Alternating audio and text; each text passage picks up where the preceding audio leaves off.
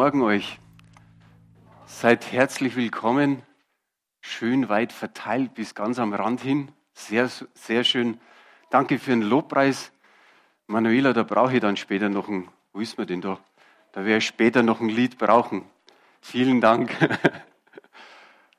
Ja, ich grüße euch auch und besonders die, wie Karin schon gesagt hat, die vielleicht die letzten Wochen oder sogar Monate nicht da waren. Doris, wie geht's dir? Alles okay so? Ja. Dimitra, Doris sage Dimitra, keine Krücken mehr? Super. Blessing ist auch wieder von Nigeria zurück. Super, das ist schön.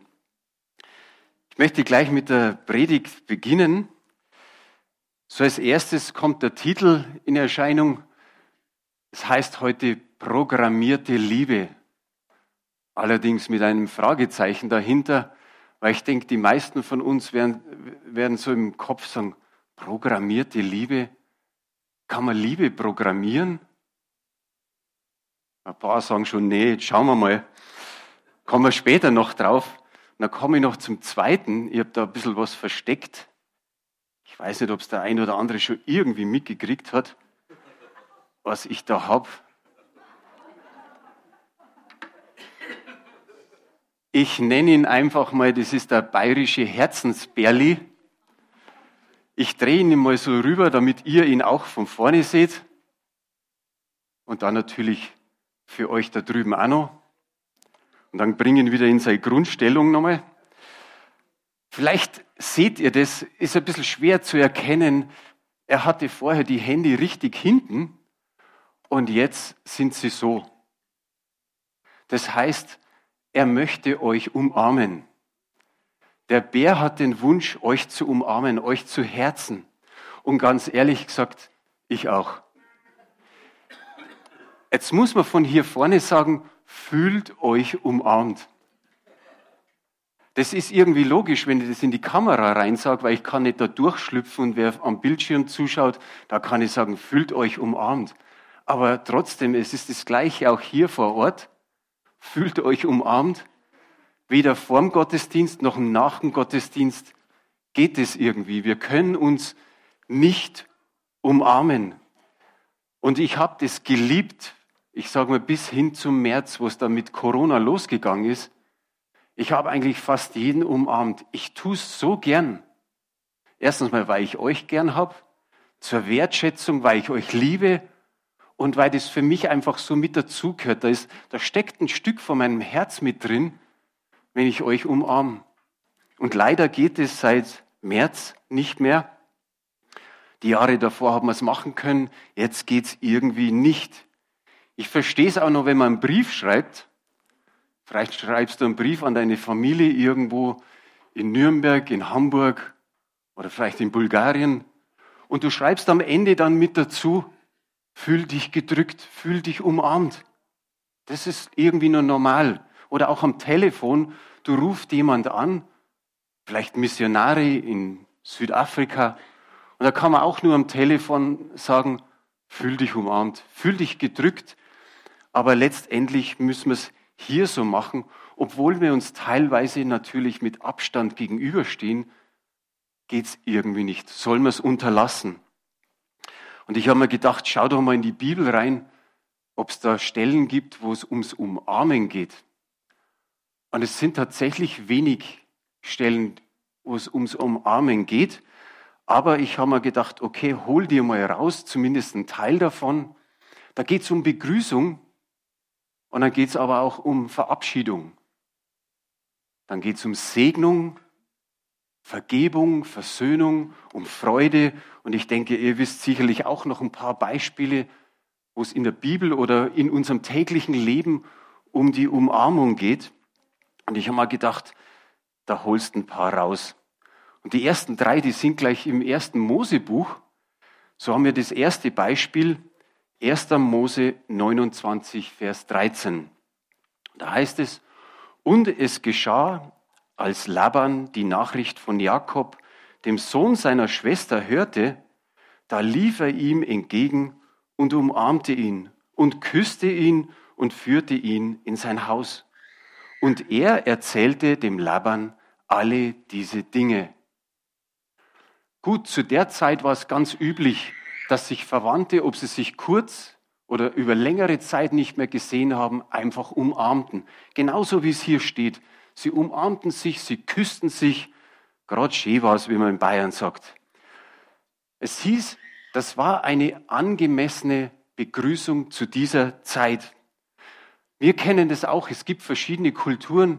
Ich weiß nicht, Madi, wie es bei dir im Iran? Umarmt man sich? Ja. Und so gibt es manche Kulturen, da ist nicht nur noch das Umarmen, sondern es kommt noch Bussi links, Bussi rechts, vielleicht nochmal dreimal hin und her. Und ich habe mal so mit einem, ich würde nicht sagen gefühlskalten älteren Menschen gesprochen, aber der hat eher so gemeint, naja, immer da mit dem Umarmen und dem Bussi links und Bussi rechts. Hat er gesagt, das freut mich jetzt, hat er gesagt, dass während der Corona-Zeit das bei der Schickimicki-Szene nicht mehr gemacht werden kann. Dann sage ich, Papa, das machen wir auch bei uns in der Gemeinde. Habe ich gesagt, das ist doch schön. Und so von dem her hat er gesagt, na, mir reicht es, wenn man einfach sagt, hallo, grüß euch. Na gut. Zweites Beispiel, Jakob und Esau. Die sind im Argen auseinandergegangen. 20 Jahre haben sie sich nicht mehr gesehen. Stellt euch vor. Tu's noch nicht her. 20 Jahre haben sie sich nicht mehr gesehen. Und jetzt kommt der Moment, wo sie aufeinander zugehen. Und ganz ehrlich, der Jakob, der hatte Bammel. Dem Jakob, dem ging's ganz anders. Der hatte auf einmal ja wirklich Angst vor diesem Treffen. Er sagt irgend oder er hat sich gedacht, irgendeine oder am besten gar keine Vergeltungsstimmung sollte aufkommen. Und dann hat er sich ganz vorsichtig genähert. Er hat einige vorausgeschickt, auch hunderte von Tieren, so als Geschenk für seinen Bruder Esau. Und er war vorsichtig. Er wusste nicht, wie sein Bruder reagiert. Und dann kommt 1. Mose 33, Vers 4. Da heißt es, Esau aber lief ihm entgegen, umarmte ihn und fiel ihn um den Hals und küsste ihn. Und dann kommt's und sie weinten. Ich weiß nicht, wie es dem, dem Jakob in dem Moment gegangen ist. Er hat nicht damit gerechnet, aber auf einmal rennt der Esau auf ihm zu, umarmt ihn, drückt ihn ganz fest, er, er drückt ihn, er nimmt ihn voll am Hals, er küsst ihn. Und ich weiß nicht, in dem Moment kann ich mir vorstellen, dass er gesagt hat, soll jetzt mein Bruder auch umarmen? Kommt jetzt noch das Messer? Oder was wird passieren? Und ich glaube, der ist in den Armen Esaus zerschmolzen wie Butter in der Hand. Als auf einmal diese Reaktion von Esau gekommen ist. Er hat es ganz anders befürchtet. Und der Esau, was hat er gemacht? Er schleppte seinen Groll nicht mehr mit. Vor 20 Jahren ist was Schlimmes passiert. Und deswegen sind sie im Argen auseinandergegangen. Aber er hat seinen Groll nicht mehr mitgeschleppt. Er konnte ihm entgegenlaufen, umarmen, Herzen, küssen und sie weinten. Können wir uns in diese Lage hineinversetzen der beiden Brüder, wie das gewesen sein muss nach 20 Jahren. Vergebung und Versöhnung war auf einmal da. Und ich glaube, das ist auch gut für uns, zu überlegen, wo habe ich noch Groll? Ist da was aus den letzten Wochen? Ist da was Frisches da? Oder hat es da mal vor ein paar Jahren was gegeben, wo du gesagt hast, mit dem oder mit der nicht mehr? Und du schleppst diesen Groll mit und eigentlich drückt es dich, belastet dich. Und welch ein gutes Beispiel von Esau, der einfach losgelassen hat, sich so gefreut hat auf seinen Bruder. Und ich kann mir vorstellen, dass sie einige Zeit wirklich miteinander weinten. Ich sage, dieser, dieser Vers, der hat für mich so einen so Happy End Charakter. So wie in einem romantischen Film, wo man am Schluss sagt, ah, jetzt ist das Happy End da. Und das hat ein kleines bisschen nur mit Begrüßung zu tun, diese Umarmung und dieses Küssen. Es hat viel mehr noch mit Vergebung und Versöhnung zu tun. Ein drittes Beispiel. Der Josef bringt seine Söhne Ephraim und Manasse zu seinem Vater, zu Jakob. Und er hatte eigentlich nur den Wunsch, segne sie, segne deine Enkelkinder. Und ein paar Verse später segnet er sie und dann steht in 1. Mose 48, Vers 10 folgendes. Jakobs Augen waren im Alter schwach geworden. Er konnte kaum noch sehen. Darum brachte Josef die beiden nah an ihn heran. Jakob umarmte und küsste sie. Also hier war auch nicht so ein, naja, so ein bisschen ein Händeschütteln. Oder dass der Opa sagt, na kommt einmal her zu mir. Und die Jungs oder die beiden Jungs, ja, die sagen so, hallo Opa. Nein, der Opa nimmt sie, er herzt sie, er umarmt sie, er küsst sie und kurz darauf segnet er sie. Ich denke, dass viele von uns die Luther-Übersetzung lesen. Das, was bis jetzt war, diese drei Bibelstellen, war zweimal Elberfelder und das ist Hoffnung für alle Übersetzung. Der Luther drückt fürs Umarmen, schreibt er Herzen. Er herzte sie. Ich finde, das ist auch ein feiner Ausdruck. Warum? Weil wenn wir uns umarmen, wie ich vorher gesagt habe, dann ist da ein Stück weit das Herz mit dabei. Es ist nicht einfach so, ja, umarmen, ein bisschen abklopfen, dass der Staub weg ist, sondern nein, da ist das Herz mit dabei.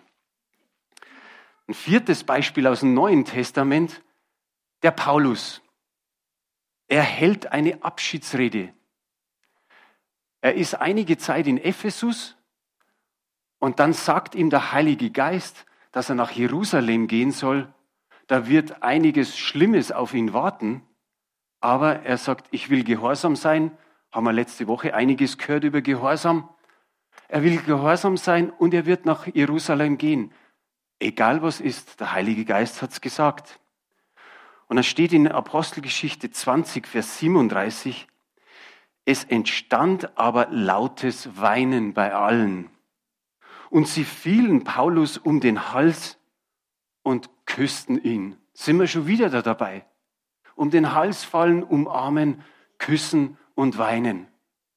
Warum? Da war so eine Herzensbeziehung dabei, diese Zeit, wo Paulus bei ihnen war. Und ich weiß nicht, wie viele Älteste das, waren und wer noch alles mit dazugekommen ist. Aber das war so, sage ich mal, eine kleine Gruppe, die da ineinander verkeilt war, umarmt war und weinten und sich küssten. Und ich sage, da steckt viel Herzblut in solchen Umarmungen drin. Da ist es nicht einfach so, tschüss, High Five und vielleicht sehen wir uns mal wieder, sondern da ist so viel Zuneigung, da ist so viel Liebe mit drin in dieser Geschichte. Und so sehen wir in diesen vier einfachen Geschichten, wie viel eine Umarmung wert ist. Und sie haben es auch noch ausgedrückt, nicht einfach gesagt, sondern in der Tat. Im Buch Prediger, in Kapitel 1, da heißt es mal ganz pauschal, für alles gibt es eine bestimmte Stunde. Und für jedes Vorhaben unter dem Himmel gibt es eine Zeit. Und vorher haben wir noch gesungen, dass unsere Zeit in Gottes Hand ist. Wie schön hat es dazu gepasst. In Vers 5, da geht es explizit ums Umarmen. Und da haben wir jetzt auch bei dem vorderen Teil, Vers 5, eine Folie mit dabei, ein Foto mit dabei. Und in diesem Vers 5 heißt es Zeit fürs Umarmen. Und wie schön ist das, wenn wir das hier sehen. Sagen wir mal, wie so der Großvater Jakob und seine Enkelsöhne. Oder so, wie wir es gerade gehört haben von Paulus und den Ältesten. Da ist das Herz dabei. Und dann haben wir das nächste Bild, gehört noch zu Vers 5. Zeit für sich fernhalten von Umarmung. Und da stecken wir jetzt drin mit diesem eineinhalb Meter Abstand. Aber ich finde es gut, wie äh, die Bibel vorhersehend ist, in dem Buch Prediger das reinzuschreiben, Zeit fürs Umarmen und Zeit für sich fernhalten von Umarmen. Und ich denke, das ist genau unsere Zeit. Es ist uns mehr oder weniger ein bisschen vorgeschrieben und wir halten uns dran, möchten vorsichtig sein. Und jetzt ist diese Zeit, diese bestimmte Stunde. Wie ich gesagt habe, ich würde so gerne euch umarmen, aber es geht nicht. Und ich glaube, ihr würdet es genauso gerne tun. So, und jetzt kommt was. Alles hat seine Zeit und wie man so schön sagt, für alles gibt es eine Lösung sagen wir mal, zu 99 Prozent gibt es fast für alles eine Lösung. Und jetzt schauen wir uns einmal die nächste Folie an. Habt ihr von dem schon mal was gehört? Lovot, der Roboter. Also es ist nicht französisch, Lovot oder so. Lovot, das ist ein Japaner. Japanisches Modell. Der ist dieser Roboter, das ist der Kassenschlager in der Pandemie in Japan. War wahrscheinlich schon im Frühjahr, ich habe das vor ein paar Wochen in einer Zeitung gelesen und habe mir gedacht, boah. Und dann stand Folgendes drunter. Die Liebe auf Rollen kostet 2700 Euro. Es ist ein Roboter. Dann 42 Zentimeter ist er groß, dieser Roboter. Mein bayerischer Herzensbärli ist ein paar Zentimeter größer. Der Roboter hat 37 Grad, also Körpertemperatur. Der Bärli hat leider nur Zimmertemperatur. Er wiegt 4,2 Kilo. Meiner ist ein bisschen leichter, mein Bärli. Und das haben beide. Das heißt, er schmutzt, er riecht und lärmt nicht. Und dann kommt es da, wo ich sage, jetzt wird es aber hinten höher wie vorne. Lovot ist der einzige Roboter, der dein Herz heilt. Da setze ich für mich einmal ein paar Fragezeichen dahinter. Ein Roboter, der dein Herz heilt. Und dann heißt es, Lovot kann zum Menschen eine emotionale Bindung aufbauen. Und jetzt kommt 50 Sensoren hat das Teil drin. Stellt euch vor, und er hat oben drauf, weiß nicht, ob man das auf dem Bild so sieht, so eine 308, äh, 360 Grad Kamera, so wie die Polizei mit dem Blaulicht, weißt? Und er hat ein ausgefeiltes Datenprogramm. Der Roboter erfasst äh, Befinden und Persönlichkeit von Menschen. Und darum sage ich, das ist die programmierte Liebe. Aber ich setze da echt ein Fragezeichen dahinter. So ein Teil, wer möchte das daheim haben? Würdest du dir sowas kaufen? Wahrscheinlich jetzt, wo du den Preis gehört hast. Aber ich glaube, auch wenn es günstiger wäre, kommt der nicht in die Wohnung, oder? Auch nicht während der Pandemie. Das ist die programmierte Liebe. Ich habe noch eine andere Umfrage gelesen. Da heißt es, knapp die Hälfte aller Erwachsenen liebt heimlich Stofftiere. Drum habe ich dann auch den bayerischen Herzensbärli mitgebracht. Haben wir gedacht, okay, das ist so ein bisschen, soll man sagen, der Vorgänger, der Prototyp von diesem äh, Roboter. Nein, aber sagen wir uns ehrlich, ob der Roboter oder so dieser Bär, können solche uns trösten, unsere Seele trösten, können solche Dinge Herzen heilen? Ich glaube es nicht. Und ich bin der Überzeugung, dass die meisten von uns, viele haben es erlebt, wie Gott ist, dass sie deshalb sagen können, es gibt nur einen, der unsere Seele tröstet. Und es ist der Vater, der Sohn und der Heilige Geist. Und es gibt nur einen, der unsere Herzen heilt.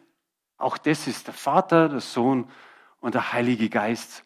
Sonst niemand. Und ich sage mal, hat es vielleicht jemand von euch schon mal erlebt? Trost, Heilung der Seele, auch im Herzen irgendwie Heilung bekommen, körperlich oder was auch immer. Vielleicht tut ihr mal die Hände hoch, wer es erlebt hat. Super. Das sind so ziemlich alle Hände. Jetzt können wir einfach unserem Herrn einmal einen Applaus geben, oder? Halleluja. Gott ist gut. Wir brauchen sowas nicht. Jetzt habe ich noch eine letzte Geschichte für heute. Auch eben aus der Bibel. Und auch da geht es wieder ums Umarmen. Also haben wir doch ein paar Sachen da in der Bibel drin. Und es heißt, diese Kurzgeschichte ist die bedeutendste Kurzgeschichte der Welt. In Lukas steht es drin. Lass lieber mal, lass nur weg. Da geht es um den verlorenen Sohn. Und jeder weiß sofort, der einige Zeit mit Jesus geht, ah ja, verlorener Sohn, ja, weiß ich, er kenne die Geschichte. Aber ich finde es zum einen irgendwie schade, dass da heißt verlorener Sohn. Okay, um den geht's. Aber die Geschichte könnte genauso heißen liebender Vater. Weil um den geht's erst recht, wie liebend der Vater ist. Der Sohn hat gemerkt, er hat totalen Mist gebaut. Richtig Bockmist. Also da besser hätte es nicht mehr gehen können. Er hat das Erbe von, einem, von seinem Vater gefordert. Er hat gesagt, gib mir mein Erbe. Und dann ist er losgezogen und hat es verprasst. Und er hat keinen Cent mehr, ist irgendwann mal bei den Schweinen. Und dann kommt dieser Moment, wo es für viele manchmal so geht, er ging in sich. Er ging in sich und dann beschließt er einfach mal heimzugehen. Ich werde heimgehen und werde meinen Vater bitten, dass er mich wieder aufnimmt. So wissen wir, so ging es auch aber es war ja ehrlich gesagt eigentlich nur sein Vorsatz. Das hat er sich so vorgenommen, zurückgehen, mein Vater soll mich wieder aufnehmen. Aber was passiert? Der Vater, sage mal, durchbricht das Ganze und kommt schon schneller hin. Schauen wir uns das mal an bei Lukas 15 ab Vers 18.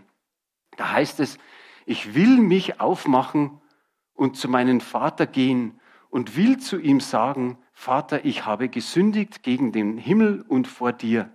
Ich bin nicht mehr würdig, dein Sohn zu heißen. Mach mich wie einen deiner Tagelöhner. Wir lesen da am Anfang, zweimal sagt er, ich will, ich will. Also der Sohn ist wirklich willig, aber der Vater unterbricht ihn mehr oder weniger, umarmt ihn, küsst ihn und weiter geht's. Das können wir nochmal als Beweis in Lukas 15, Vers 20 lesen. Da heißt es, und er machte sich auf, kam zu seinem Vater, und als er noch weit entfernt war, sah ihn sein Vater, und es jammerte ihn. Und er lief und fiel ihm um den Hals und küsste ihn. Auch das wieder eine, eine Herzensszene. Und wenn wir an Jakob und Esau, die Brüder, denken, sagen wir, da war es ähnlich so dieses Zusammenkommen, dieses Küssen, Umarmen und dieses Miteinander weinen. Der Sohn hat ein Wunderbares getan. Oder ich möchte das noch vorausschicken. Hier ist wirklich, können wir Gott drin sehen in dieser Figur des Vaters. Aber wenn wir nochmal an die Geschichte von Jakob und Esau zurückgehen, der Esau hat hunderte von Tiere vorausgeschickt, so als als Gabe, dass er milde stimmte, dass Esau ihn nicht umbringt. Und wir müssen nicht hunderte von Tiere Gott entgegenschicken, sondern wie der Sohn es hier gemacht hat. Er bekannte seine Sünde, er zeigte Reue und tat Buße. Und dann erlebte er das, was wir immer wieder ausdrücken, wenn wir mit Gott gehen, er schickt uns oder er schenkt uns die Fülle. Er schenkt uns so vieles im Überfluss. Die Geschichte geht weiter und dann heißt es einmal einfach, holt mal das beste Gewand. Und das ist, dem Sohn wurde besondere Ehre ausgeteilt oder erteilt. Dann hat er einen Ring bekommen. Das ist ein Zeichen der Vollmacht für diesen Mann. Und jetzt denk an dich. Du hast auch diesen Ring bekommen, du hast auch dieses Gewand bekommen und dann noch die Schuhe. Die Knechte trugen damals keine Schuhe, aber die Söhne und Töchter. Und so hat er dir und mir Schuhe angezogen, als ganz besondere Ehre und dass wir als Söhne und Töchter von Gott aufgenommen sind. Wie wunderbar ist es. Und jetzt reden wir heute von Umarmung, von Zuneigung, von Herzen, von Küssen, von Weinen, von Nähe, von, von Liebe. Und wir müssen entdecken, dass es Gott niemals ist, der sich entfernt, sondern wenn sich einer entfernt, sind es immer mir oder insgesamt der Mensch. Sie entfernen sich von Gott. Und wie wunderbar, wenn sowas passiert wie bei diesem jungen Mann, der gesagt hat, ich kehre um, ich gehe zurück zum Vater. Es liegt an jedem von uns, sich Gott wieder zu nähern. Das ist die letzte Bibelstelle, die wir haben in Jakobus 4, Vers 8. Da heißt es, naht euch zu Gott, so naht er sich zu euch. Gott sind diese eineinhalb Meter Abstand egal. Der braucht sich nicht dran halten. Und wie oft hast du schon seine, seine Umarmung gespürt? Da können wir auch sagen, ein Stück weit von Gefühlen fühlt euch umarmt. Aber wir merken es, wenn wir im Lobpreis in der Anbetung sind, wenn wir zu Hause unsere stille Zeit machen, spüren wir immer wieder, dass eine wohlige Wärme kommt, dass Gott einfach da ist, dass er Gemeinschaft haben möchte mit uns. Aber was das Wichtigste ist, wie ich vorher gesagt habe, dieser erste Schritt von dem Menschen auf ihn zu.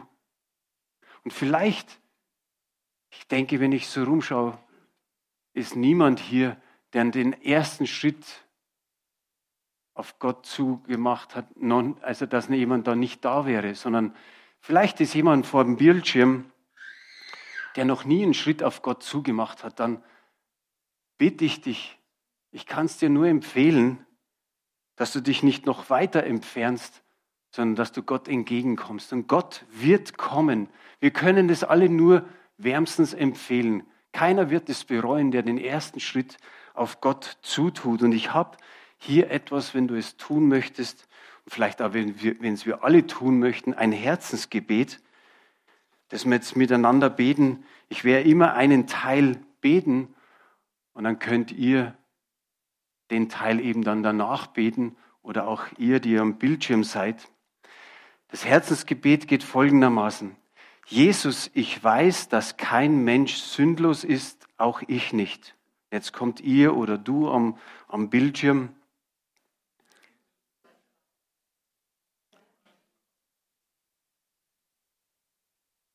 Ich weiß aber auch, dass du am Kreuz für meine Sünden gestorben bist.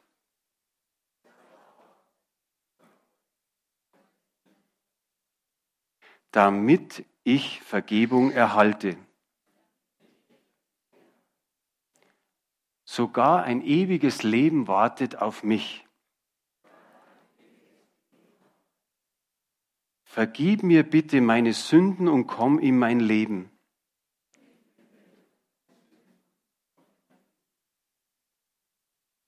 ich nehme dich jetzt als meinen Herrn und Erlöser an.